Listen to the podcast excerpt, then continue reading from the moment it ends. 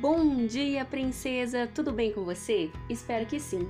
Para a reflexão desta manhã, eu gostaria de ler com você é, um versículo que se encontra no livro de Provérbios, capítulo 14, verso 30, que diz assim: O coração em paz dá vida ao corpo, mas a inveja apodrece os ossos. Após pecar e ouvir de Samuel que Deus não estava mais satisfeito com o seu reinado, Saul conheceu Davi e viu o crescimento do jovem rapaz, que além de tocar lira e matar um gigante, tornou-se um excelente e bem-sucedido comandante do exército israelita. O desprezo e a inveja de Saul por Davi surgiram logo após a vitória do menino contra Golias e não pararam mais de crescer. 1 Samuel 18, 9. A partir daquele momento, Saul manteve Davi perto de si procurando um meio de destruir o rapaz, para que ele não viesse tornar-se rei de Israel. Para isso, chegou até a dar a sua filha Mical em casamento e pedir a Davi que entrasse em guerras contra os israelitas para que assim pudesse ser morto. Como seus planos falhavam, Saul tentou diversas vezes matar Davi com suas próprias mãos, também falhando.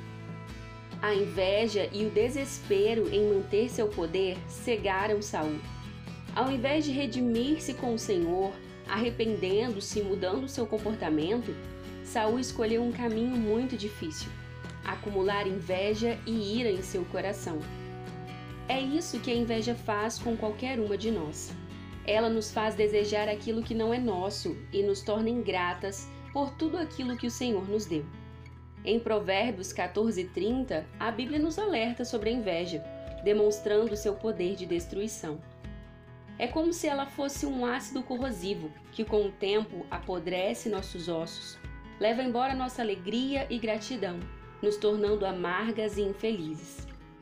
É por isso que precisamos estar sempre alertas. Devemos analisar nosso coração à procura de qualquer sinal de inveja e, encontrando-a, podemos levá-la aos pés do Senhor, buscando arrependimento e mudança. Ao invés de destruir nossos dias nos lamentando pelo que não temos, pelo que não somos e pelo estilo de vida que não podemos ter, ansiando pelo que os outros possuem, nós precisamos aprender a agradecer a Deus por tudo o que Ele fez e faz por nós, por tudo o que Ele é. Acredite, princesa, Há mais alegria e plenitude em uma vida de gratidão do que em uma vida de inveja. Os dias de Saul perseguindo Davi e tentando impedi-lo de ser melhor deveriam ser horríveis. Com o coração firmado no Senhor, nós podemos evitar desperdiçar nossos dias desta maneira. Princesa, rejeite toda raiz de inveja que você vier a encontrar em seu coração.